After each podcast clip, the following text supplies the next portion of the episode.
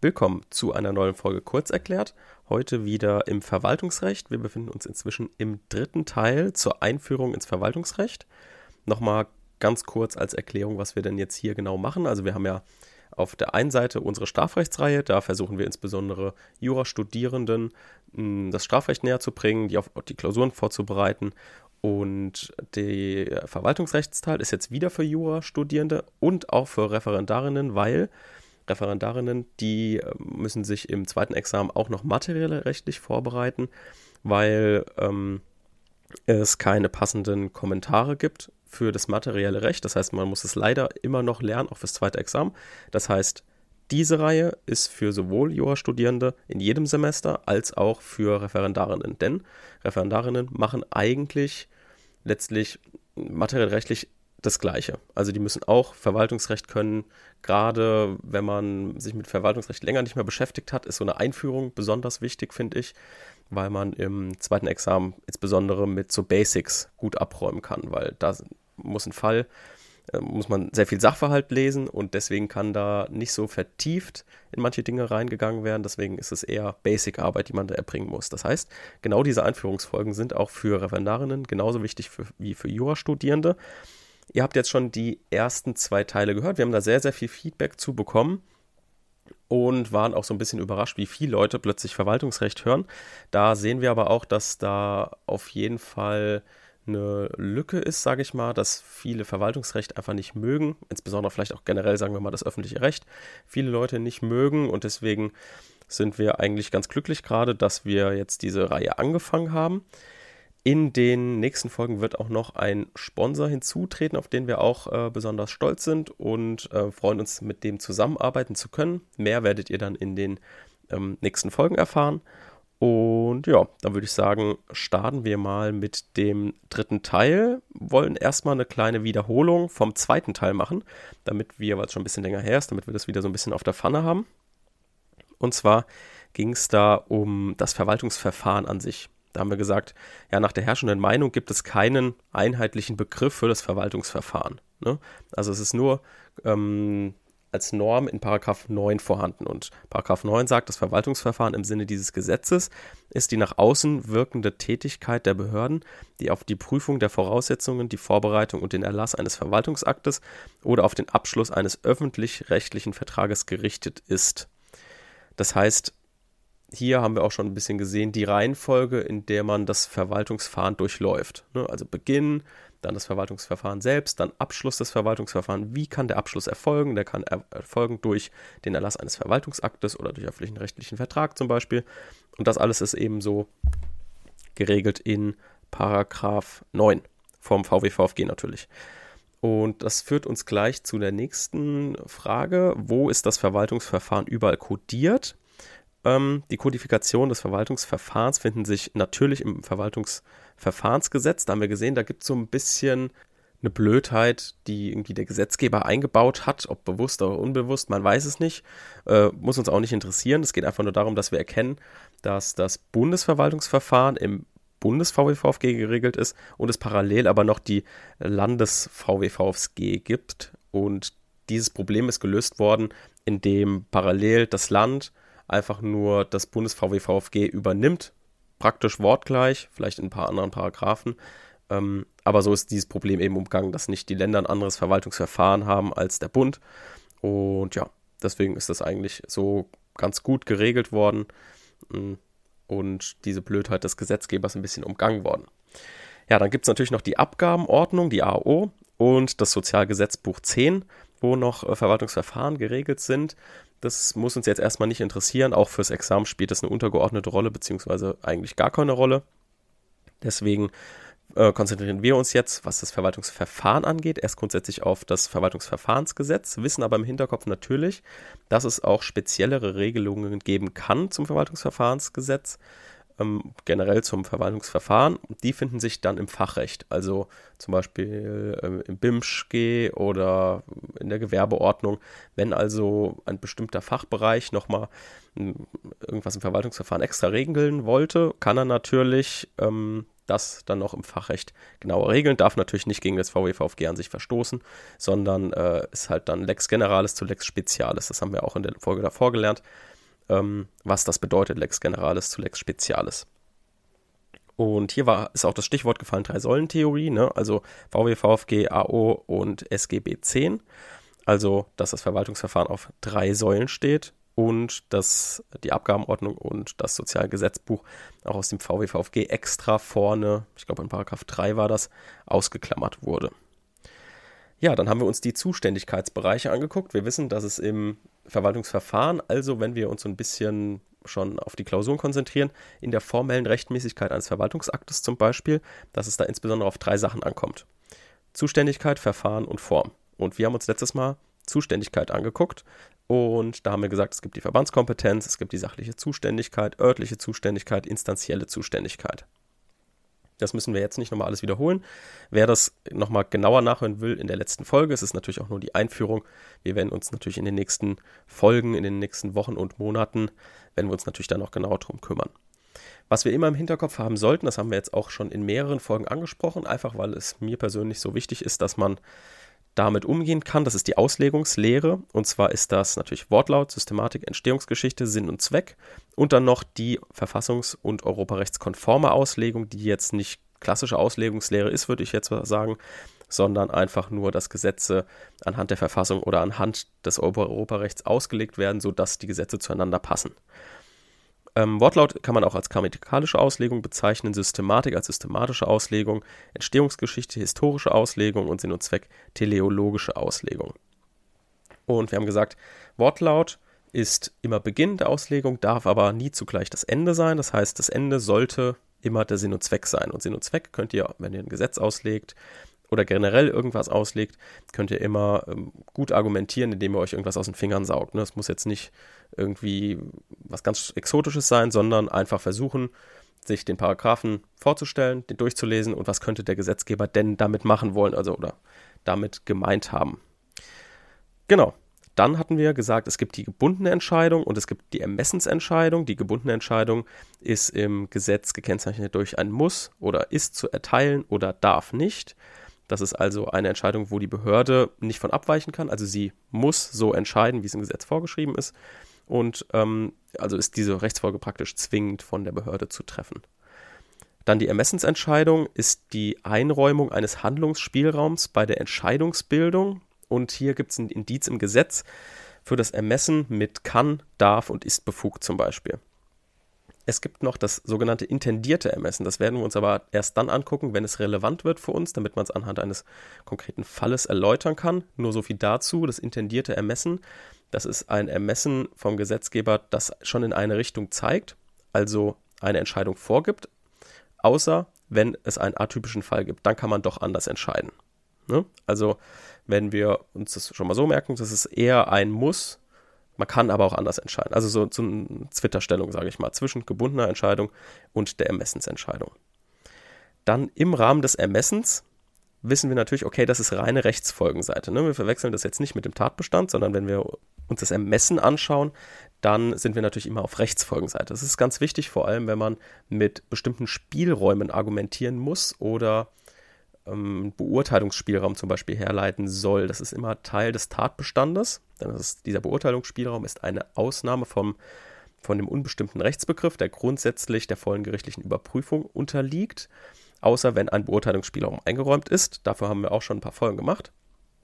Und der Entscheidungsspielraum, den die Behörde im Rahmen des Ermessens hat, ist natürlich Teil der Rechtsfolge. Ne? Und diese dieser Ermessensspielraum, sage ich mal, ist äh, unterschieden in drei verschiedene Fragen. Einmal nach dem Ob, also muss die Behörde entscheiden, wie kann die Behörde entscheiden und wann kann die Behörde entscheiden. Das ist einmal das Entschließungsermessen, Auswahlermessen und die zeitliche Dimension. Ne? Also das merken wir uns. Immer schön abgrenzen zwischen Tatbestand und Rechtsfolge. Hier sollte auch klingeln, Konditionalnorm, wenn etwas vorliegt, dann kann das und das von der Behörde vorgenommen werden. Zu guter Letzt haben wir uns in der letzten Folge die Prüfung des Verhältnismäßigkeitsgrundsatzes angeschaut. Das in aller Kürze. Hier ging es um die Geeignetheit, die Erforderlichkeit und die Verhältnismäßigkeit im engeren Sinne. Und damit sind wir jetzt auch endlich im dritten Teil angekommen. Das war jetzt nochmal eine Wiederholung von knapp 10 Minuten, aber es ist immer wichtig, dass man sich das immer wieder vor Augen führt und dann müsst ihr euch auch vielleicht nicht nochmal die letzte Folge anhören, wenn ihr das hier einfach als kleinen Crashkurs genommen habt. So, im Teil 3 geht es jetzt um die Entscheidungskontrolle, also die Rechtmäßigkeitsprüfung. Wie überprüft man jetzt einen Verwaltungsakt? Das werden wir uns mal so grob anschauen, damit wir schon wissen, um was es geht. Wir wissen auch gleichzeitig, dass es jetzt hier um die Begründetheit einer Klage geht. Also worüber wir jetzt sprechen, das sind alles Prüfungspunkte in der Klausur für die Begründetheit der Klage. Was die Zulässigkeit der Klage angeht, das werden wir uns in einer anderen Folge natürlich angucken. Aber die Zulässigkeit einer Klage besteht immer aus Eröffnung des Verwaltungsrechtswegs, statthafte Klageart, Vorverfahren, Antragsbefugnis bzw. Klagebefugnis, was auch immer. Das ist aber noch Sache einer späteren Folge. Wir müssen jetzt einfach nur verstehen, dass egal in welcher Klage es natürlich auch immer eine Begründetheit zu prüfen gibt. Und in dieser Begründetheitsprüfung, das ist eigentlich nichts anderes als die Überprüfung eines Verwaltungsaktes. Wenn wir natürlich jetzt ausgehen, wir haben einen Verwaltungsakt und befinden uns in der klassischen verwaltungsgerichtlichen Klage, dann müssen wir zuerst mal gucken, wenn wir uns jetzt in der Anfechtungsklage, also in dem Grundfall befinden, sage ich jetzt mal, dann hat die Behörde gegen den Bürger einen Verwaltungsakt erlassen. Der Bürger sagt, ach, der gefällt mir nicht, der Verwaltungsakt, ich möchte dagegen vorgehen. Das heißt, wir wissen auch gleichzeitig, wir befinden uns hier in der Eingriffsverwaltung. Denn hier hat also die Behörde gegenüber dem Bürger einen Verwaltungsakt erlassen und damit in die Rechte von dem Bürger eingegriffen. Das heißt wiederum im Umkehrschluss, wir wissen, die Behörde kann das nur machen, wenn sie eine Ermächtigungsgrundlage hat. Und damit ist in der Anfechtungsklage unser erster Prüfungspunkt die Ermächtigungsgrundlage. Und diese Voraussetzung ist immer zwingend. Das heißt, ihr müsst immer eine Ermächtigungsgrundlage finden, ansonsten ist die Anfechtungsklage bereits dann begründet.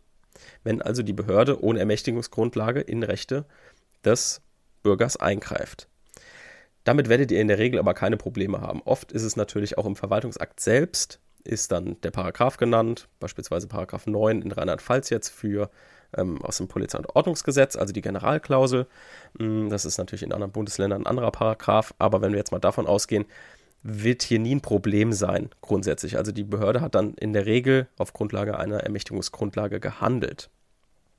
Danach kommt die formelle Rechtmäßigkeit. Also da gucken wir jetzt das, was wir letzte Woche uns angeguckt haben, also das Verwaltungsverfahren. War die Behörde, die gehandelt hat, auch zuständig? Hat sie das Verfahren eingehalten und hat sie die Formvorschriften eingehalten? Und da wird es wohl in der Regel in der Zuständigkeit mal ein Problem geben. Wenn der Klausursteller besonders fies ist, baut er in der Zuständigkeit irgendein Problem ein. Aber in der Regel, sage ich mal, wird es im Rahmen der formellen Rechtmäßigkeit beim Verfahren ein Problem geben. Und zwar geht es da meistens um das Thema Anhörung. Wenn wir uns im vorläufigen Rechtsschutz befinden, für die, die fortgeschritten sind, wird es auch oft um Formvorschriften gehen, also um die Begründung der Anordnung der sofortigen Vollziehung zum Beispiel. Das heißt, Begründungen können auch mal eine Rolle spielen. Das ist dann Teil der Form. Also, wir merken uns hier Anhörung, dann Begründung. Das kann mal ein Problem werden. Das ist aber alles im Rahmen der formellen Rechtmäßigkeit des Verwaltungsaktes, also was das Verfahren des Verwaltungsaktes an sich angeht. Wenn wir uns jetzt den Inhalt des Verwaltungsaktes anschauen und den überprüfen wollen, also eine Entscheidungskontrolle zuführen wollen, dann befinden wir uns in der materiellen Rechtmäßigkeit. Und hier prüfen wir also, ob der Verwaltungsakt inhaltlich mit dem geltenden Recht in Einklang steht. Und hier prüfen wir also dann jetzt diese sozusagen Konditionalnorm, die wir jetzt kennengelernt haben. Also jetzt kommt Tatbestand und Rechtsfolge. Wir prüfen also erst, welche Voraussetzungen hat denn die Ermächtigungsgrundlage, die wir unter A genannt haben? Welche Voraussetzungen hat die?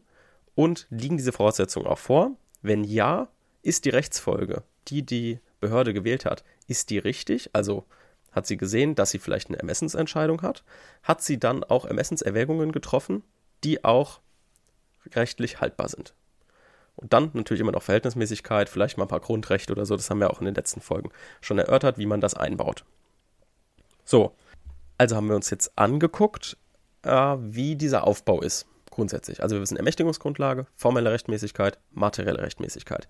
Da wir aber jetzt in, natürlich in der Einführung sind, werden wir jetzt keine konkreten Fälle anhand des, der Beispiele machen, sondern wir werden uns so ein bisschen die Hintergründe angucken, damit wir verstehen, warum prüfen wir das denn jetzt eigentlich so in der Reihenfolge.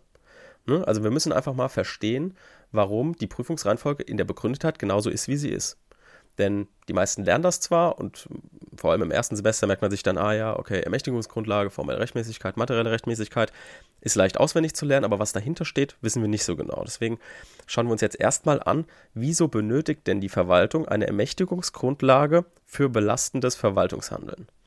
Ja, wir befinden uns ja jetzt im belastenden Verwaltungshandeln, also nicht im begünstigenden, weil wir ja im Rahmen einer Anfechtungsklage gerade die Begründetheit uns angeschaut haben. Und ich habe ja auch schon gesagt, ah, im Rahmen der Eingriffsverwaltung muss es immer eine Ermächtigungsgrundlage geben, weil da die Behörde in die Rechte der Bürger eingreift. Also macht sie genau das, was auch überprüft werden muss. Und das alles kommt aus dem Grundsatz der Gesetzmäßigkeit der Verwaltung. Was heißt das jetzt? Grundsatz der Gesetzmäßigkeit der Verwaltung bedeutet, die Verwaltung ist an Recht und Gesetz gebunden. Sie muss sich also natürlich an das geltende Recht, muss sie sich halten. Dieser Grundsatz der Gesetzmäßigkeit der Verwaltung wird hergeleitet aus dem grundgesetzlichen Demokratie- und Rechtsstaatsprinzip, also aus Artikel 20 Absatz 1 und Artikel 3 Absatz 1. Es ist also sozusagen dafür da, dass die Verwaltung an das demokratisch legitimierte Parlament angebunden ist. Ne? Weil wir versuchen ja immer, alles demokratisch zu legitimieren. Und wenn die Verwaltung jetzt alleine stehen würde und das Parlament überhaupt nicht auf die einwirken könnte, dann würde es irgendwie Willkür geben, die, Verhalt, die Verwaltung handelt, wie sie möchte, sie könnte korrumpiert werden, was auch immer. Deswegen versucht man natürlich, die Verwaltung als Teil der Exekutiven auch an das Parlament zu binden, um sie demokratisch zu legitimieren. Das heißt, man, das Parlament erlässt Gesetze und sowohl die Behörde als auch der Bürger muss sich an dieses Gesetz halten. Das haben wir auch letztes Mal rausgefunden bei dem materiellen Gesetz. Ne? Das hat eine doppelseitige Wirkung, also sowohl der Bürger als auch der Staat muss sich daran halten. Natürlich dient es auch der Rechtssicherheit, ne, das haben wir das letzte Mal auch schon gesagt. Ähm, also, dass Verwaltungshandel natürlich auch vorhersehbar sein muss. Also, wenn ich zum Beispiel geblitzt werde, bestes Beispiel, dann kann ich schon mal gucken, ach Mist, ich wurde jetzt geblitzt, ich bin ungefähr so 30 km/h zu schnell gefahren. Da kann ich schon mal im Bußgeldkatalog nachgucken, ja, was erwartet mich da? Und da erwartet mich Strafe, was, was auch immer, 180 Euro, ein Punkt und ein Monat Fahrverbot, wenn es außer, äh, außer, jo, außerorts meine ich natürlich, wenn es natürlich außerorts ist, dann ist das, glaube ich, so ungefähr das, was einen erwartet. Und das kann man natürlich schon nachgucken, weil man weiß genau, okay, die Behörde muss sich an Recht und Gesetz halten. Und wenn sie das jetzt nicht tut, also wenn sie zum Beispiel mh, hm, fünf Monate Fahrverbot gibt, dann weiß ich, das ist rechtswidrig, weil die Verwaltung muss sich genauso an das Gesetz halten wie ich auch. Ich weiß, okay, jetzt werde ich bestraft, aber ich weiß auch, was meine Strafe ist. Ne, so, das sagt das im Grundsatz. Und Jetzt muss man aber hier zwei Sachen unterscheiden. Also der Grundsatz der Gesetzmäßigkeit Verwaltung ist sozusagen der Oberbegriff für zwei andere Grundsätze. Und zwar einmal Grundsatz des Gesetzesvorrangs und Grundsatz des Vorbehaltes Gesetzes. Und ich würde jetzt mal wetten, dass es 80 Prozent von euch, die jetzt hier zuhören, dass die die Sachen verwechseln, durcheinander werfen oder nicht genau wissen, was was ist. Wir schauen uns jetzt erst den Grundsatz des Gesetzesvorrangs an. Das heißt, kein Handeln gegen das Gesetz. Der Grundsatz des Vorbehaltesgesetzes heißt jetzt, dass kein Handeln ohne Gesetz erfolgen soll. Jetzt kann man diese zwei Sätze einfach auswendig lernen, man kann aber versuchen, es zu verstehen. Und zwar gibt es jetzt einen Unterschied, und zwar der Gesetzesvorrang, ein negativ ausgeprägter Grundsatz und der Gesetzesvorbehalt ist positiv ausgeprägt. Was meine ich jetzt damit? Ich meine damit, so wie es formuliert ist. Und zwar verbietet der Gesetzesvorrang, also ist etwas Negatives. Er verbietet den Verstoß gegen bestehende Gesetze. Also wir gucken uns die Ermächtigungsgrundlage an und guck, gucken, konnte sich die Behörde jetzt darauf stützen oder verstößt ihr Handeln gegen bestehende Gesetze. Ne? Also kann sie eine Ermächtigungsgrundlage, die besteht, heranziehen.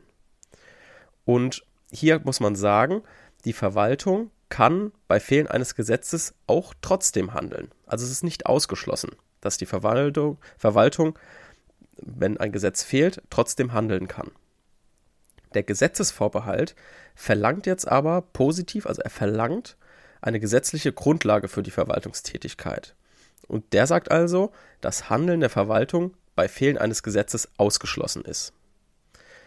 Jetzt schauen wir uns die Grundsätze mal im Einzelnen etwas genauer an. Also was ist jetzt der Grundsatz des Gesetzesvorrangs? Also kein Handeln gegen das Gesetz negativ abgegrenzt. Ne?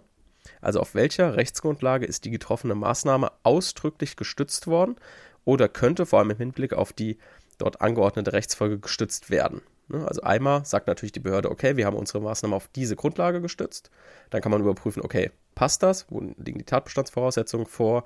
Ähm, liegt die Rechtsfolge vor oder ist die Rechtsfolge eingehalten? Und natürlich einmal könnte die Behörde einfach gehandelt haben und man muss selbst rausfinden, auf welcher, äh, auf welcher Grundlage sie gehandelt hat. Und dann kann man, wenn man eine Grundlage gefunden hat, kann man gucken, ob die passt. So, also das ist kein Handeln gegen Gesetz. Wir schauen, Behörden handeln und gleichzeitig im Gesetz hat sie sich daran gehalten. Und hier kann man jetzt sagen, das ist so ein bisschen, oder was ist Sinn und Gegenstand des Gesetzesvorrangs? Das ist natürlich einmal die Bindung der Verwaltung an bestehende Gesetze, ne, also Handeln entsprechend den Gesetzen. Das hatten wir ja auch schon ebenso kurz gesagt. Es gibt auch Rechtssicherheit und ähm, kein Verstoß gegen das Gesetz durch Handeln der Verwaltung ist auch so ein bisschen der, der Sinn und Zweck, der dahinter steht.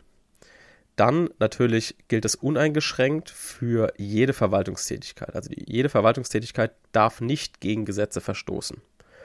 Das ist natürlich einmal, kann man sagen, zwei Komponenten wieder. Wir haben ja gesagt, dieser Grundsatz der Gesetzmäßigkeit der Verwaltung entspringt zwei Prinzipien, einmal dem Demokratieprinzip und dem Rechtsstaatsprinzip. Was ist jetzt die demokratische Komponente? Die demokratische Komponente ist, dass die Verwaltung durch das Parlament aufgrund von Gesetze gesteuert werden soll. Das hatten wir ja auch gesagt, wir wollen sie demokratisch legitimieren. Und die rechtsstaatliche Komponente ist das, was ich eben schon gesagt habe. Es gibt eben Rechtssicherheit für den Bürger. Die Verwaltungsentscheidungen sind vorhersehbar. Also, wir haben einen Grundsatz, der der Gesetzmäßigkeit der Verwaltung entspringt. Das ist der Grundsatz des Gesetzesvorrangs. Es ist kein Handeln gegen Gesetz. Es ist also negativ konnotiert, sage ich mal. Und es gibt zwei Komponenten. Das ist die demokratische Komponente und die rechtsstaatliche Komponente. Und aus dem Gesetzesvorrang folgt jetzt auch, dass Maßnahmen der Verwaltung eben keinen Gesetzesrang haben. Ne? Also sie stehen unter den Gesetzen. Die Verwaltung muss sich mit ihren Maßnahmen an die Gesetze halten. Das bedeutet aber gleichzeitig auch, dass die Gesetze über den Verwaltungsakten stehen, sage ich jetzt mal, wenn man das praktisch greifen will. Wenn wir jetzt zu dem ähm, Gesetzesvorbehalt gehen, grenzen wir das jetzt nochmal ab, damit es ganz klar wird. Der Gesetzesvorbehalt fragt nur danach, brauche ich ein Gesetz zum Handeln und der Gesetzesvorbehalt sagt, ja, ich brauche ein Gesetz zum Handeln. Diese Frage stellt sich der Gesetzesvorrang nicht. Der Gesetzesvorrang stellt sich nur die Frage, ob die Behörde sich an geltendes Recht gehalten hat. Ne? Also es werden zwei unterschiedliche Fragen gestellt. Das heißt, diese zwei Grundsätze laufen parallel. Man darf sie nicht vermischen, sie decken sich nicht, sondern sie laufen einfach generell parallel und sind für sich selbstständig. Wenn wir uns jetzt den Gesetzesvorbehalt angucken, geht es natürlich eigentlich immer um die Frage, gilt der Gesetzesvorbehalt für die Eingriffsverwaltung? Und für die Eingriffsverwaltung ist die einzig richtige Antwort, natürlich gilt ein, vor, ein überwiegender Gesetzesvorbehalt für die Eingriffsverwaltung. Also wenn die Behörde in Rechte des Bürgers eingreift, braucht sie zwingend ein Gesetz. Und das sagt eben der Vorbehalt des Gesetzes. Staat, wenn du eingreifst in Rechte des Bürgers, musst du dich auf eine Ermächtigungsgrundlage stützen können. Es muss also eine Ermächtigungsgrundlage da sein. Das heißt auch so ein bisschen im Umkehrschluss, da können wir uns vielleicht einen, einen Satz des Bundesverwaltungsgerichts ganz gut herleiten. Im Umkehrschluss heißt das, dass die Behörde immer dann in Rechte äh, des Bürgers eingreifen darf, wenn sie dafür eine Ermächtigungsgrundlage hat. Und natürlich sind die Ermächtigungsgrundlagen da, um Verbote durchzusetzen. Das heißt im Umkehrschluss daraus, dass wenn keine Ermächtigungsgrundlage besteht, ich auch so handeln darf. Also mein Handeln ist erlaubt, wenn es kein formelles Gesetz gibt, was, was mein Handeln verbietet. Denn ansonsten würde ja die Verwaltung gegen mich eingreifen können, wenn es eben ein Verbot gibt. Und das ist genau die Ausprägung, die das Bundesverwaltungsgericht von dem Artikel 2 Absatz 1 Grundgesetz gemacht hat. Und zwar sagt das Bundesverwaltungs äh, Bundesverfassungsgericht, sorry, sagt, alles, was nicht durch oder aufgrund eines formellen Gesetzes verboten ist, ist auch erlaubt. Ne, das ist genau das, was ich gerade versucht habe, mit euch herzuleiten. Das ist der Satz, den das Bundesverfassungsgericht geprägt hat. Und dieser Grundsatz, der gilt immer, können wir uns merken, immer in der Eingriffsverwaltung. Jetzt fragt ihr euch bestimmt schon, ach, was ist denn mit der Leistungsverwaltung? Nochmals kurze Wiederholung, was ist die Leistungsverwaltung? Die Leistungsverwaltung ist all das, was der Bürger vom Staat einfach so bekommt. Ne? Da wird nicht in Rechte eingegriffen in der Regel, sondern der Staat gibt dem Bürger einfach eine Leistung. Und da ist es eben grundsätzlich so, dass der Gesetzesvorbehalt nicht 100% gilt. Ne? Also es muss nicht alles das abgedeckt sein, was der Staat dem Bürger gibt, also was für den Bürger rein begünstigend ist. Das ist natürlich umstritten. Es gibt den totalen Vorbehalt des Gesetzes. Das werden wir uns aber angucken, wenn wir im Subventionsrecht sind. Also wenn wir uns die Leistungsverwaltung etwas genauer angucken. Ist auch immer Klausurthema. Aber wie gesagt, da will ich jetzt nicht zu viel vorwegnehmen. Das wäre hier ein zu großer Streit, der in der Einführung jetzt hier nichts zu suchen hat. Wir merken uns nur, Einkaufsverwaltung gilt dieser Grundsatz immer, in der Leistungsverwaltung nicht. Okay, damit wären wir soweit mit der Entscheidungskontrolle durch. Also wir haben uns jetzt angeguckt, wie überprüft man das? Wir haben geguckt, okay, warum prüfen wir jetzt die Ermächtigungsgrundlage? Wir wissen ja schon, ähm, warum wir die formelle Rechtmäßigkeit haben, denn wir haben in der letzten Folge uns angeguckt, Verfahrensfehler, was hier relevant ist, und in der Folge davor haben wir uns angeguckt, warum ja ein inhaltlicher VA überprüft wird und wie das gemacht wird. Also mit der Konditionalnorm, Voraussetzungen und danach die Rechtsfolge. Das heißt, wir wissen jetzt auch, warum wir die Begründetheit so prüfen und daher kommen wir dann im letzten Teil der Einführung in der nächsten Woche zu dem Thema, was denn passiert, wenn jetzt Verwaltungsakte aufgehoben werden. Also wenn das aus irgendeinem Grund so ist, dass der Verwaltungsakt rechtswidrig ist oder auch vielleicht rechtmäßig und die Verwaltung ihn trotzdem aufheben will. Das schauen wir uns auch nochmal im Überblick in der nächsten Folge an, weil das so ein bisschen das Verwaltungsrecht, äh, das Verwaltungsverfahren und auch das, die Einführung des Verwaltungsrechts so ein bisschen abrundet. Und ich denke, dann haben wir einen Gesamtüberblick und dann können wir auch wirklich vertieft mit den einzelnen Themen im öffentlichen Recht, beginnend mit dem Verwaltungsrecht, ähm, einsteigen. Deshalb, bis zum nächsten Mal. Tschüss.